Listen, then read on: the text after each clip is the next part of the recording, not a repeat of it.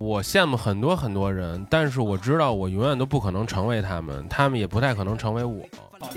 我一天打四份工，晚上还想创作，还想写东西，然后就发现不可能。X effort 到你了，新一期又开始录，我是扬州，我是露娜，我是 C 萨。你再每期换个名字啊，七海皇帝叫他弟弟就行，又是两弟啊，这个只不过枕边人不是枕边人，身边人换了。露娜北京出差第一次见到弟弟，你感觉他状态怎么样？嗯，反正就是还不错的打工人，就是已经是一个真正的打工人状态对了，，对吧？称职的。嗯，这个也上了好长时间班了啊。作为一个嘻哈歌手的弟弟，你还适应你的新身份吗？呃，还不错啊，哟，对，真的吗？已经上了两个月一班了，言难尽六个点儿啊。嗯，已经上了整两个月班了，然后感觉都还行，就挺适应这样的节节奏吧。然后每你竟然天就是干适应周末加班的节奏吗？加班还好吧，因为从原来最开始我上班的时候，因为一开始我工作就做新媒体，嗯，然后我第一个工作离职是跟我们老板吵了一个架，哦，然后因为我礼拜六应该负责账号的运维，但是我没做，忘了。后来老老板在礼拜六晚上给我打了一个电话，因为我记得特清楚啊，在遥远的二零一二年，等于就是十年前。呃，遥远的二零一二年礼拜六，我在一个朋友家正玩二 K 呢，跟那儿正干呢，然后下午忽然给我打了一电话，说：“喂，说那个咱们今天账号所有的评论为什么全都没有回？后来我说我说我操我说实在不好意思哥，我我我我那个忘了。管老板叫哥然后啊，多他妈帮派啊！对然后我对我管所有老板基本上全都叫哥。然后我说我我我忘了，然后他就说说你这事儿不能忘，说这个事儿是咱们。关乎到整整个就是乙方运营这个账号运营之后，就是甲甲方是会每天去看这个事儿的。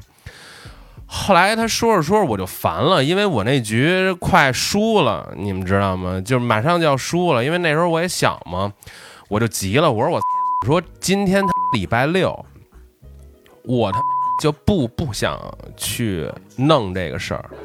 你要是弄礼拜一怎么着全都行，你今儿你要是跟我说话，你好好态度好点，我说我就给你回了。但是今天你态度特别差，所以我我跟他原话基本上说就是我就不弄，你能把我怎么怎么着？后来他也什么也没说，然后我礼拜一上班的时候，反正就是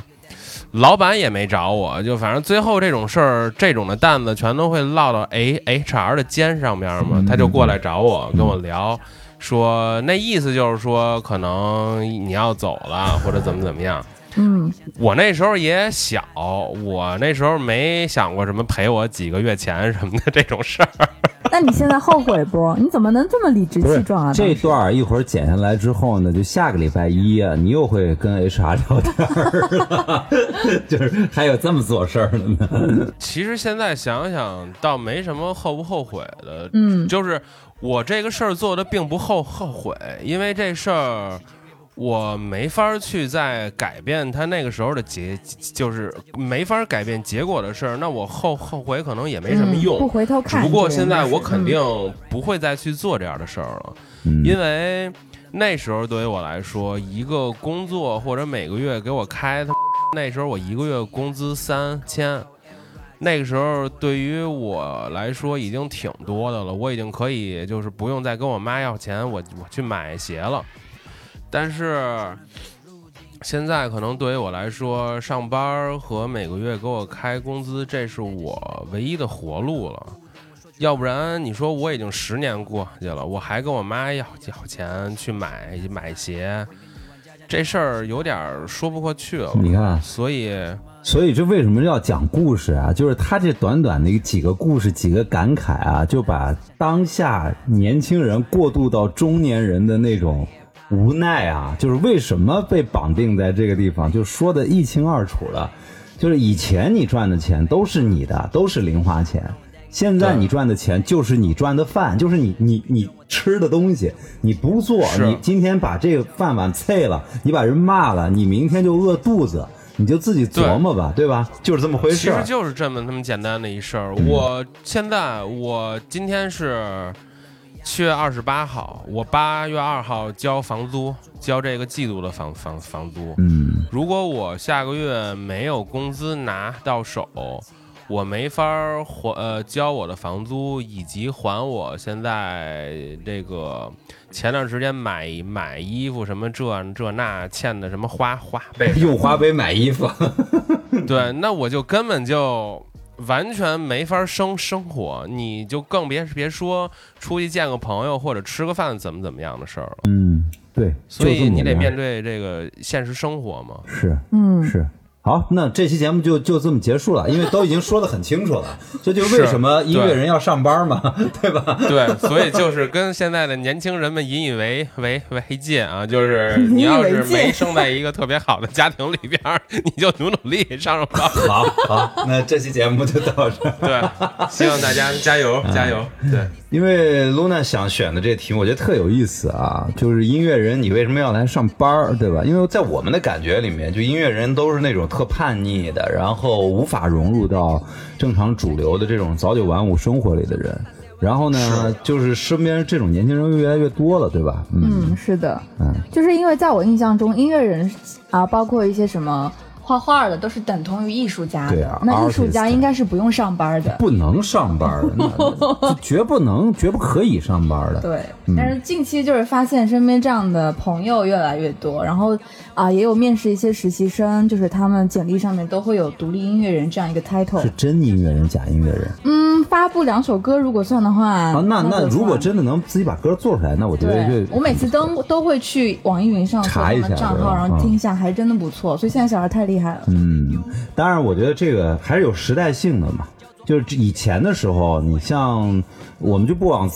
早里面说六七十年代了，那种要经过无数的打磨，这个大海沉沙之后，才能有一两颗所谓的就是明珠出现嘛。你就是哪怕到了七八十年代，香香港地区、港台地区的这种流行音乐开始有了特别大的发展之后，那个还是一个特别需要资金、需要钱和时间去累积的这样的一个事儿。你光别的不说，就光你要想做出一首歌来，那种耗资百万、千万的录音棚，一个城市可能也就是一两个。那必须得有最有实力的唱片公司去帮你去推，去帮你去包装，你才能够出一张 CD。当然了，你一旦是推出了，那你就有爆红的可能性，那时候就你就会被推成叫天王巨星，然后你就是超级明星，被人仰望，嗯，然后当然失去生活，所以说我们看到以前的样子。但是现在，你可能从新千禧年之后的小孩知道，就做音乐是一件太容易的事儿了。你甚至不会，你甚至不需要懂乐理，你不需要懂和弦，你甚至不需要任何乐器，你自己在家用一个手机接一个电脑，接或者是用一个什么其他的东西软件就可以把歌全部都做起来了。那 Billie Eilish 现在最红的，他就跟他哥两个人在卧室里面，所以现在这个叫卧房音乐人嘛。Bedroom artist，对，你就直接就可以把把专辑整个大部分的 demo，包括整个的作品都都做出来了。到时候唱片公司再帮你重新的混缩一下，那就出来了。甚至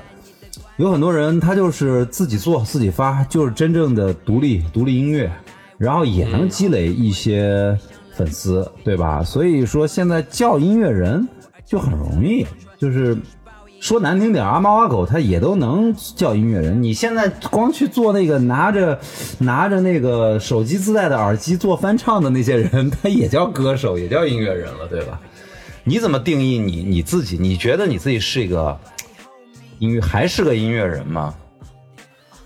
我一直都觉得我算是一个音乐人吧，因为其实跟你说的一样，我觉得音乐人这个词，嗯，现在不算是一个太酷的一个词，因为你可能这个词从任何一个人嘴里边说出来全都行。就跟露露娜刚才说的似的，他可能面试了十个人，里边八个人全都说自己是这个音乐人，嗯，然后可能做了那么一两首可能像点样的东西，就觉得自己是怎么怎么样的一个人。这你们公司得反省一下，怎么老是招这种奇葩，老想在你们这儿蹭一个饭碗我？们需要这样的奇葩。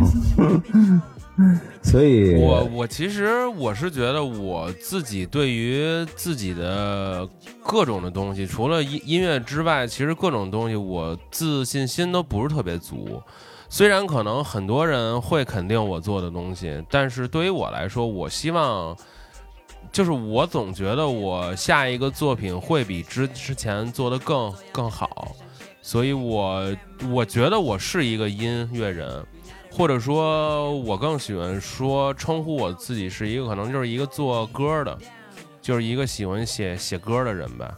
嗯，你看现在好多综艺节目上，什么这个浪姐啊什么的，你你看到现在一些其实也算不错的歌手，那个叫什么房东的猫啊，还是什么，就他们他们也都是什么创意公司、广告公司的老板啊什么的。然后现在很多摇滚音乐人也都高学历，对吧？有博士的那那个研究生都有，所以就以前有个词儿特土嘛，但是很很实用，叫斜杠嘛，就是你有多重身份。我觉得现在年轻人都应该有多重身份。你那你自己觉得，就是你希望用多重身份这样继续下去对你比较好，还是你更希望上班这件事儿它只是一个 折中的一个呃曲线救国的一条路线？说实话，我也不怕老板听到或者怎么样啊。我一直知道，无论我做什么事儿，无论是我做音乐也好，是我健身也好，或者怎么样，我只能去认真的做一个事儿，我才能做好。而且我这人的性格不是那种特别的可以很多条桥同同一时间走，我可能能力有限，虽然我智商一百三十六，算还行，然后，但是我真的只能是专下心来去做一个事儿，我才能把这个事儿做好。所以我在二零一八年就写过一首歌，叫《曲线救国》，因为。对于我来说，无论我是之前拍视频做 UP UP 主也好，还是我一直在上上班，这些事儿对于我来说，全都是能够供应我继续去做音乐的一个原动力，一个源头。我必须得拥有它们，我才能够有能力去做我喜欢的事儿。所以，嗯、我将来有机会，无论是我能够经济稳定一些，或者说我的精神状态稳定一些的时候，我都会专心的去做音乐这个事儿。但是现阶段肯定我能力达不到，所以我只能把它分开很多很多。嗯嗯、所以做做音乐或者说我做歌这事儿，我只能使出我可能百分之三十四十的力去做做那。不错了，那已经是人生中很大的一段经历了，我觉得。对，啊因为因为太太多的精力全都消耗在与人沟通的成本上边儿吧，无论是跟同事去对接很多的事儿，还是你去考虑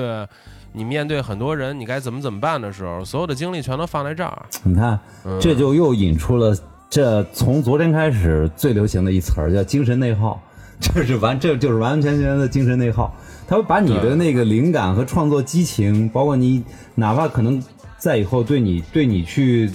做音乐这条路，都会是一个巨大的一个精神上的一个消耗。是，所以我们还是就是一直在讲一件事儿，叫不不忘初心嘛，就是因为初心太容易被忘了，所以我们才在讲这不忘初心这个事儿。所以这个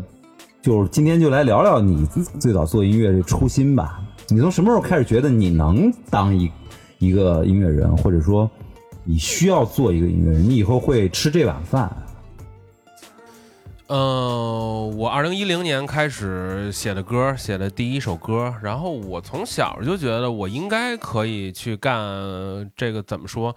文艺相相关的事儿吧。嗯因为我从小可能没上学前唱歌就挺挺好的，然后一直到我上了学之后，小学、初中、高中，只要是联欢会或者怎么样，我都会去站在前面唱歌，然后去干点什么，也不会觉得说特别不好意思，或者说特别特别紧张、特别怂。我我我觉得就是我在头上台前肯定是会是是会特别的紧张，嗯因为我紧张的原因并不是因为我怕我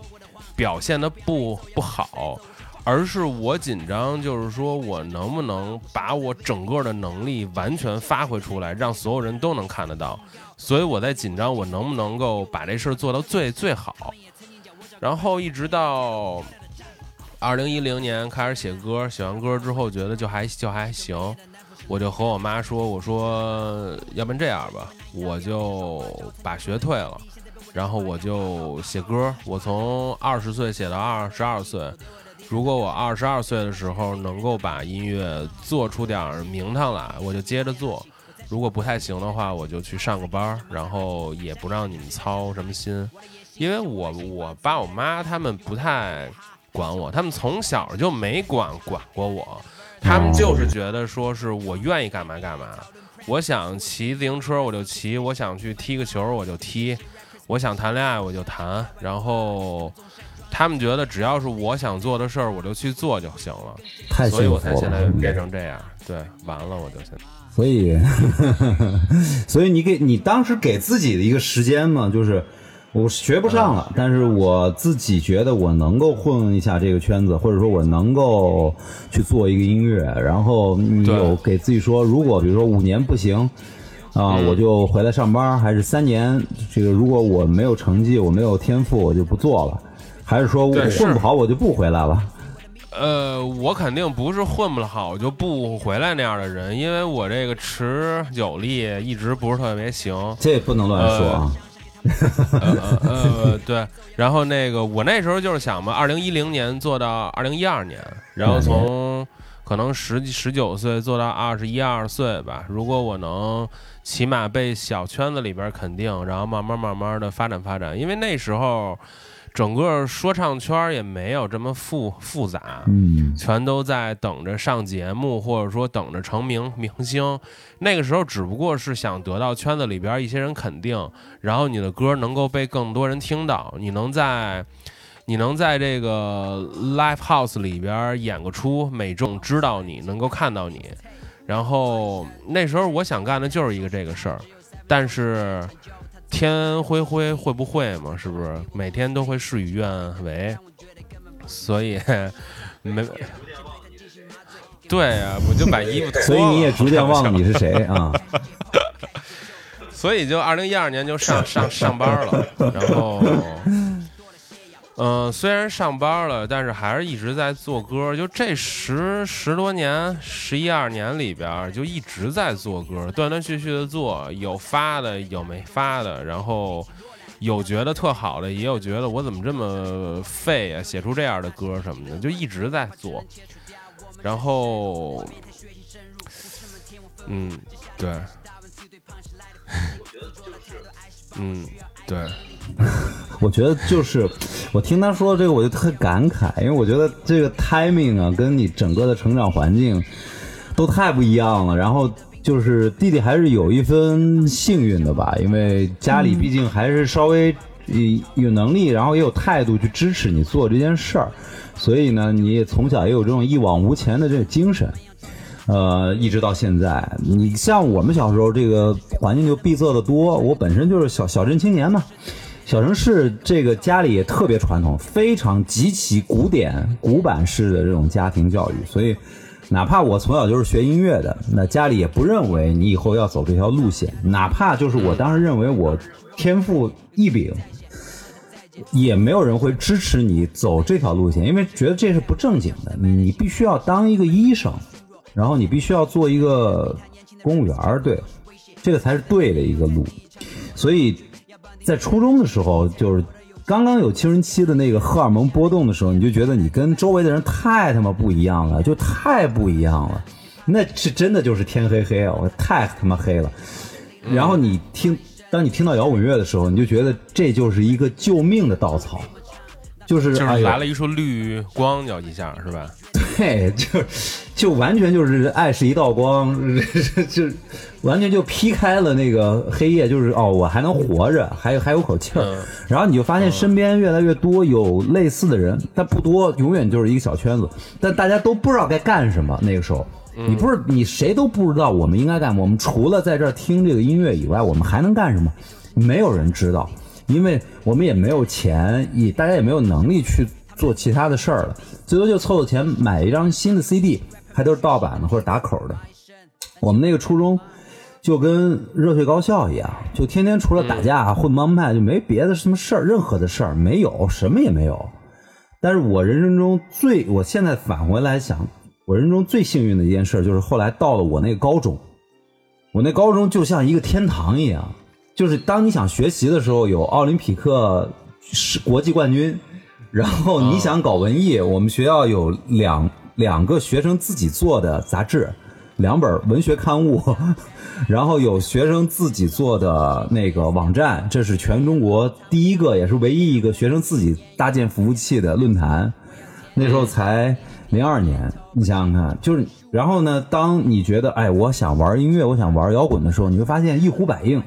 就所有的人都跟你。有有这种共鸣，就也不是说所有的，就很多人都跟你有这种共鸣，而且这一个学校里面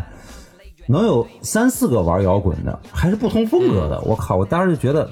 太太幸福了。然后那时候也干了很多摇滚的事儿，就你比如说你在那个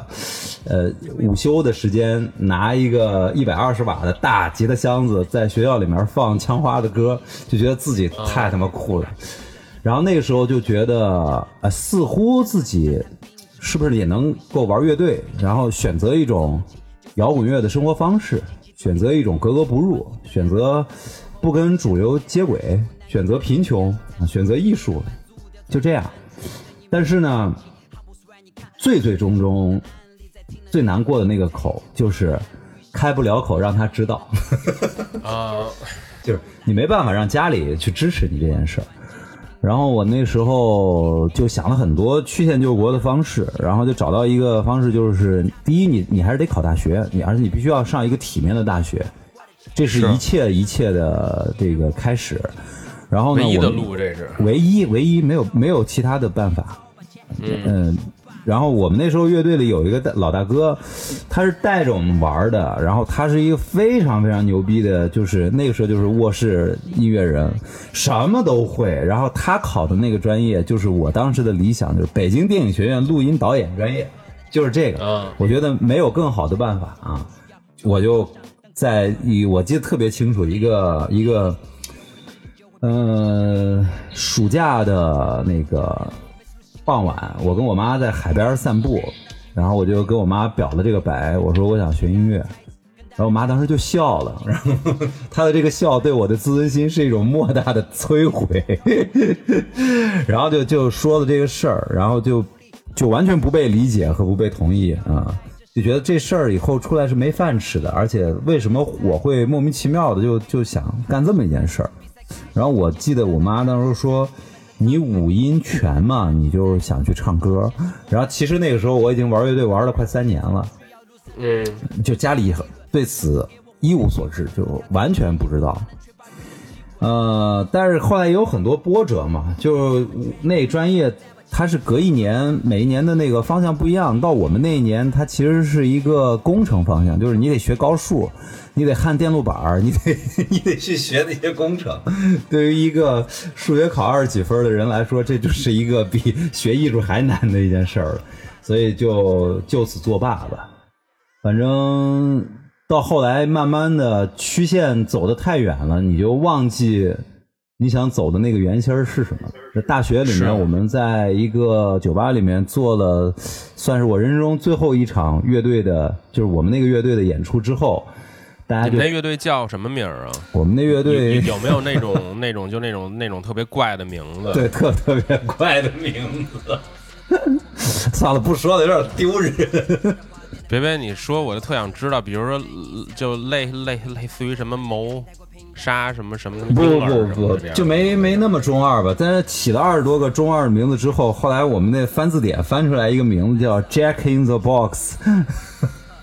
还是一个英文名对对，因为因为小镇青年的理想就是要洋气，嗯对，就是我们就一定要洋气。Jack in the Box 是什么呢？就是那个现在叫盲盒，你知道吗？就以前没这个名字，就是你打开那个盒，梆里面弹出个小丑来吓你一跳。哦，我知道那个，对，就惊惊喜盒，就这么个东西。挺酷的呀。就就就现在想想还行吧，反正当时是翻字典翻出来的嘛，就觉得还对，反。正是一个盒儿，是一个 box。对嗯，他现在在 Box 上班啊。啊哦，这硬植入我操！啊，那行，反正我们就接着聊吧。我觉得 Luna 对弟弟现在的这种工作和生活状态还是比较感兴趣的，所以他有很多的问题想问你。啊，我刚才也乱入了一段自己的这种感触啊，不好意思打断了。呃，Luna，你可以继续提问了。不是不是，我在提问之前，其实我听了你们俩的故事，我也挺有感触的。哦就其实我特别羡慕你们，为什么？因为你们一直在说曲线救国，啊你们知道自己的国是什么。啊你们说不忘初心，虽然初心容易被忘，但至少得知道自己初心是什么。哎，这就是名牌大学毕业的人，就是知道怎么上价值，对吧？没有上价值对，我是觉得，就相比于你们来说，我这个二十六年就过得特别的平庸、无聊、匮乏，没意思。就我特别羡慕你们两个可以今天坐在这儿聊你们的梦想，你们初中、高中、大学上学的时候就已经知道自己喜欢什么，想做什么。但这些对于我来说都是非常遥远的。我，你包括你现在问我，我都不知道我要干什么这不耽误每代人都有每你代人的说归说，你别你别那个哭啊！一会儿，啊，没有啊。我有一个问题，哎，我我有一个问题问到你嗯，呃，我在第一次加到你微信之后，然后我一般习惯性的会翻一翻朋友朋友圈，看看这个人他就是平时会发一些什么东西，会喜欢一些什么。然后我看到你的那个视频号里边发了一个你自弹自唱的一个视视频，然后我其实一直在好奇，也没问过你，是你一直在弹钢钢琴吗？从小就弹，就我会，但不会创作。就中产阶级知识分子家庭出来的孩子，对的很典型你必须得有这么一技之长，在哦周末和家庭聚会的时候，呃，有一个表演的方式。嗯，嗯，我觉得就可能小时候的时候，小时候跟同班同学或者说出去玩的时候，嗯觉得哎，我好像还有点这种文艺呀、这巴拉巴拉这种基因在，嗯还是有一定的自信吧。嗯但是等我出来以后，发现我操，我算个屁。就我那点儿钢琴水平，也就停留于五年级的十级，然后现在可能的水平还不如那个时候，就但创作也不会，就所以我特别羡慕你们，真的。我觉得就是这个真的不是羡慕，就是我觉得半途而废对我来说也是一个就是特别羞愧的一件事，因为我人生中做了太多的尝试，全部都是半途而废。所以我现在整个就是一个废人了，就是就是斜杠了太多，结果把自己就处在一个截肢的状态。所以我看见七三那天他说他在玩乐队什么的，弄一堆单块效果器，我也特羡慕。哎呀，我想我如果当年坚持下来，我可能现在也是这样的。然后我就有一次，我们的公司就做了一个演出，然后那个我说我们就弄一个乐队吧，这样我们跟那个前面的那个乐队可以接得上，但是没有人会嘛。然后我们就当时找的上海本土一个挺牛逼的乐队，叫蓝蓝色花园。然后那个我说，那你们演完出，你们就在后面假装是我们，然后我们就是你们的一个影子乐队，我们在前面演，然后你们在后面唱，但是我我唱是我唱啊，是真的。然后那个就，但其他的所有的乐器什么都是假的。然后他们就在，就是我那几个同事就在上面惺惺作态、装腔作势，但实际上人家是人家兰花在那边演。然后就是排练那天嘛，就到我们了，我在台上，然后我说那个我前面那个歌我会串一个 Blur 的那个 Song Two，然后那个前面是当当当当当当当当当，然后我哦，然后你后面架子鼓就起，你知道吗？然后我就跳起来，我就让他们造起来。然后我们排练的时候，你知道吗？就是那个架子鼓一起来，我眼泪就下来了。我就想，哦，这这才是我想要的生活，然后就特感动。然后但是下了台，然后被被领导说：“你们弄完了吗？你们别耽误正常的工作。”就是就是就是。像极了一一个巴掌，现实，对就一一个劲儿就把你拉回到现实生活当中来，你说可悲吗？嗯所以说得坚持。其实我感觉生活没有咱想的那么可悲吧，因为，呃，我我前段时间干了一特别蠢的事儿，我在，呃，去年夏天，对，去年夏天中国新说唱那个节目播的时候，然后，哎，是去年还是前年？前年夏天。前年夏天，中国新说唱那个节目播的时候，然后上海的咖喱，然后他就跟那节目上面一直从后边一直往前走，走走走，然后每期全都特别帅。嗯在他好像最后一个舞台演的时候吧，我跟我女朋友跟家看，因为那时候觉得每个礼拜其实我我基本上每天全都跟家待着，但是他特特别忙。所以每个礼拜跟他一块儿看一个综综艺节目，然后吃点好好吃的，是一个可能每个礼拜我能让我感受到哦，我也可以过一个周周末的那么一个生活方式对，然后我在看咖喱演出的时候，我们俩吃了一批披萨，叫了特别多，因为我这不是就是从跟家干，然后我就一直在吃吃胖。因为压力特别大嘛，每天就吃，因为没有没有钱，没有活儿，这个事儿你控制控制不是特别了，所以在我吃了披萨、看咖喱跟电电视上演的时候，然后我忽然之间我就哇哇哇的哭，就是哭的我已经控制不住了，就我我觉得可能是近可能七八年来从来都没这么哭过，我就一直哇哇哭。我女朋友她也不知道怎么了，她就问我说你怎么了？后来我就跟那儿一边哭一边嚼着披萨，跟他说：“ 我说他太帅了，我也想站在这个上边儿，就是我也想接着在做歌，我想站在这个台上边拿着麦克风唱唱我的歌。”然后其实那个时候，呃，我哭的原因可能是因为那时候我刚出完第一张。呃，专辑，然后也没什么反响，然后说实话，歌做的也不是特别好。我那时候每天就跟家困在家里边，就是写脚本、拍视频，然后剪，每天就是周而复始的在做这样的事儿。呃，零星的会有一些品牌找我做活儿，但是大部分时间我都是在家里边剪剪辑加字幕，然后等剪辑加字幕等。嗯，也没什么心思去做歌。我我那时候就是觉得，哦，其实生活就是这么无聊吧。因为如果你上个班，每天你早上特别早起，挤个车去到一个地儿，跟一堆你可能，呃，怎么说呢？可能是那些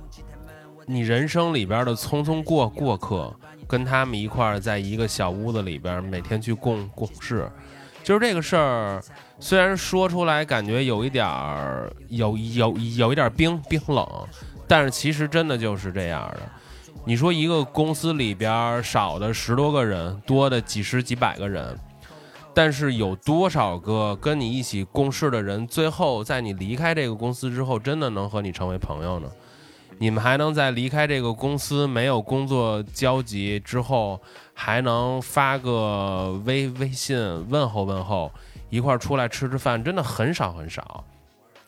我其实挺庆幸现在在这个公司公司里边，能有基本上是很多的人跟我都特别好，然后我们也在每每天聊，可能吐槽吐槽工作，吐槽吐槽生生活。怎么怎么样？然后他们也挺在乎，说我做的音乐或者我每天在干的什么事儿。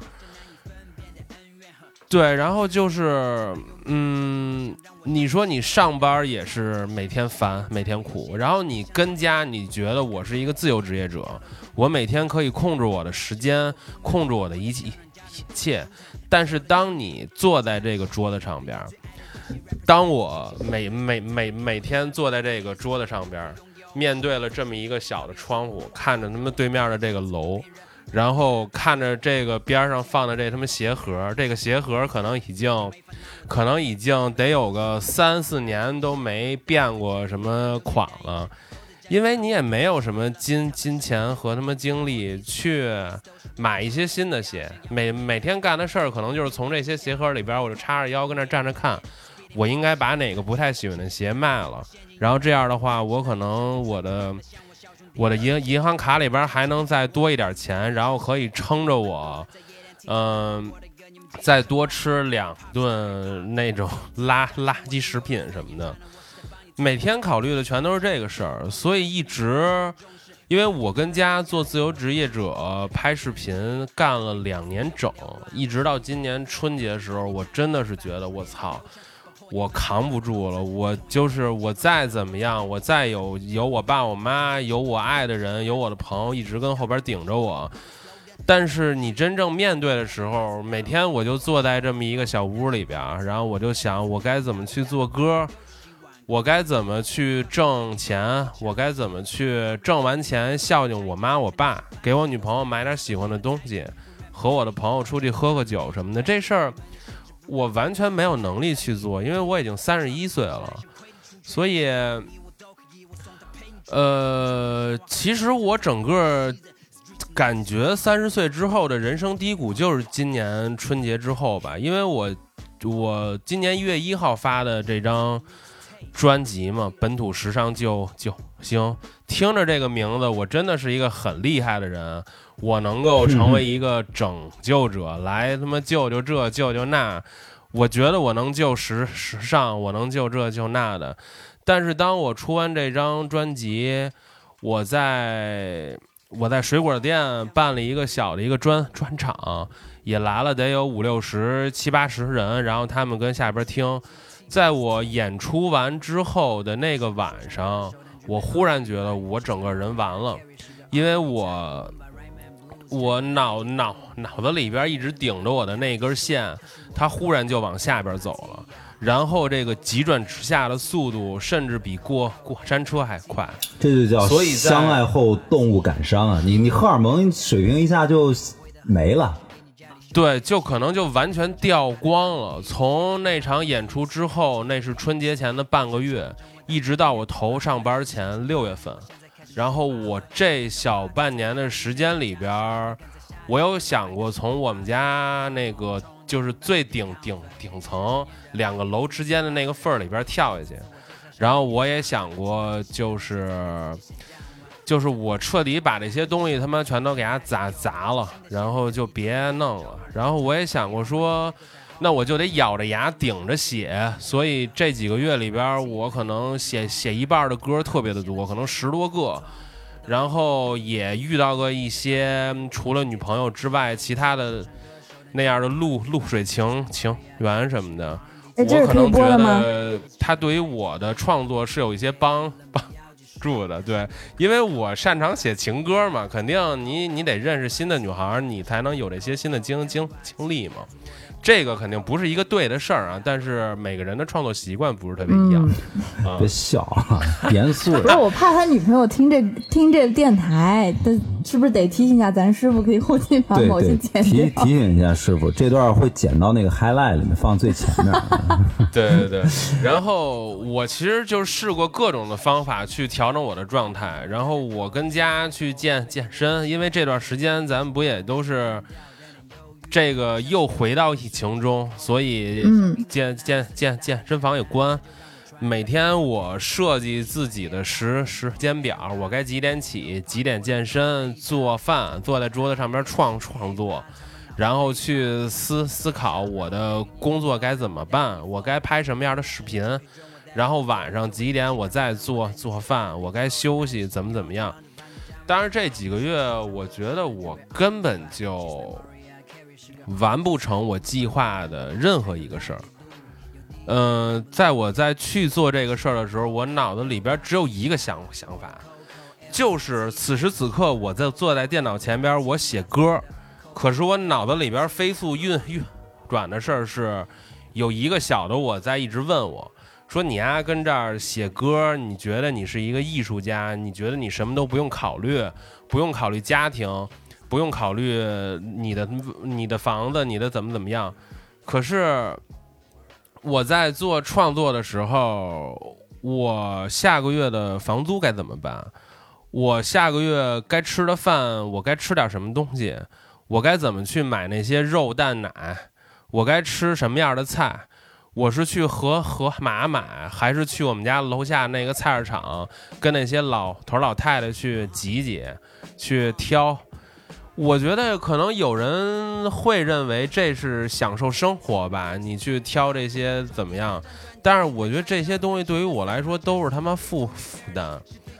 我只是想什么都不用考虑，无忧无虑的去写写我想写的东西，和这些女孩儿约约会、谈谈恋爱，然后把这些经历写成歌。嗯、我也不会伤害他们啊。呃，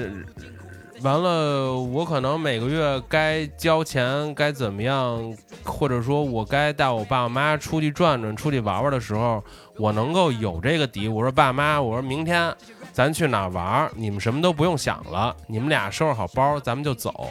我他妈连车都没有，我怎么带着他们去啊？我跟你说，你想的是一个就是太理想的生活方式了，就是这还是一个十六岁的理想，是真的。对，我我我我所以本来感觉我本来就是想整个这十年来，我可能在很多地方上有进步，比如说我可以现在独立生活，我可以去做饭，我可以每天去收拾屋子，把这个家收收拾的可能井井井有条，但是在我的精神层面、精神世界里边儿。我觉得我没怎么样进步，因为我每天想的都是很完美主主义的事儿，就是我就我就是想这样很纯粹的去做一个事儿，一直到我转变观念，大概就是在四月份吧，嗯、呃，又交房租了，然后我卡里边只有只有这一个月房租的钱，如果我交了这个房租，那我就没了，所以我就舔着脸，也也不能说舔着脸吧，我就去和我爸我妈说，我说爸妈，我那个得交房租了，然后他们什么也没说，说行，说需要多少多少钱，明天我们给你取。然后就我听到这话的时候，我没有什么感感觉，我唯一的感觉就是觉得我他妈，哎呦，挺废的。我也不爱说我是一废物，那么因为不太想这么说，因为总是这么说，可能我真的变成一废物了。我就只能说我还挺废的。我穿一身黑参加你的葬礼。